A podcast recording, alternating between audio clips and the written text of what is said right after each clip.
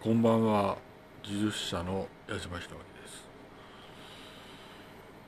えー、JF1MNO です。JF1MNO です。えー、そうですねと。うん。まあ私が一番強調したいのは障害児の方々ですねと。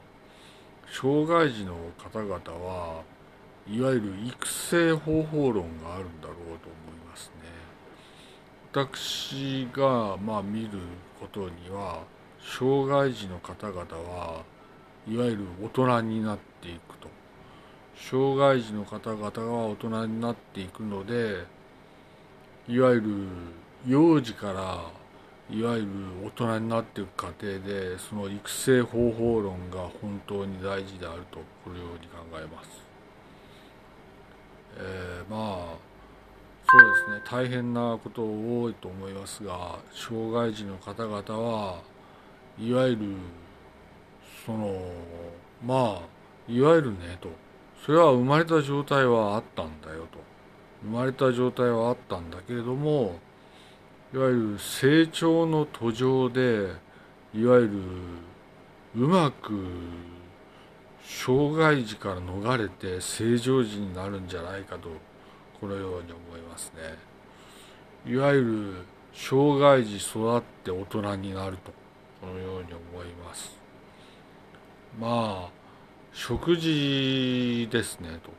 いわゆる障害児の食事は本当に重要でまあいわゆるこの時期にいわゆる胎児のまあ出産が相次いでると思いますがいわゆるこの傾向を見ているとやはり障害児問題にならんのかなとこのように思ったりもします。